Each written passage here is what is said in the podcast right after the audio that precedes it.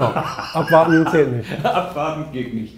Ja, erzähl mal, wie, wie bist du überhaupt auf das Thema gekommen? Uh, unabhängig von deinen Magazinen und deinem Content, der ja überall ähm, sehr viel Beachtung findet, aus meiner Sicht äh, dich dem Thema Regeln zu, äh, zu widmen, im Sinne von, dass sie nichts taugen? Also grundsätzlich war ich selber schon immer ein Regelbrecher und habe mich so an die allgemeinen Regeln ge ungerne gehalten. Und jetzt hast du ja schon gesagt, Erfolgmagazin, da ging so ein bisschen diese Karriere damit los, auch mal Vorträge zu machen, auch mal ein Buch zu schreiben. Mhm. Ähm, ich werde oft interviewt zum Thema Erfolg, ob jetzt im Fernsehen oder in Magazinen oder in Podcasts oder ähnliches.